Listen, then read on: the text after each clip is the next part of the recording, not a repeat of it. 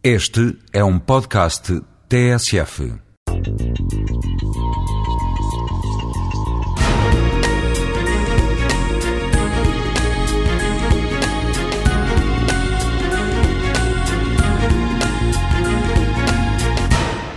À cidade, ou seja, aos cidadãos, não são indiferentes nem os progressos nem os riscos da ciência.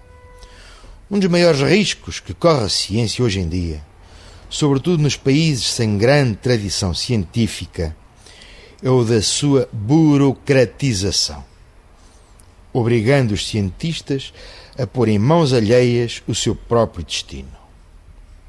Há alguém ocorreria nomear como treinador de futebol que não tivesse vivido esse desporto por dentro?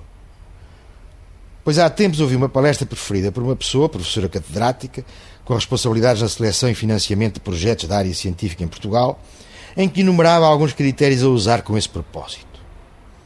Um dos critérios exigia da parte de quem se candidatasse ao financiamento que assinalasse em pormenor as aplicações e as implicações do projeto proposto. No final da palestra, aconselhei a senhora catedrática a comprar um livrinho desses baratos, de alguma coleção do bolso, que há bem feitos, sobre história da ciência, para ao menos ter uma ideia do assunto. E lembrei-me então do episódio passado no século XIX, quando o físico Faraday, já muito velho, recebeu no seu laboratório a visita de um primeiro-ministro inglês que, ficando espantado ao ver tantos fios, bobins e garrafas com conteúdos estranhos, perguntou ao grande cientista para que servia aquilo tudo e qual era afinal o objetivo do seu trabalho.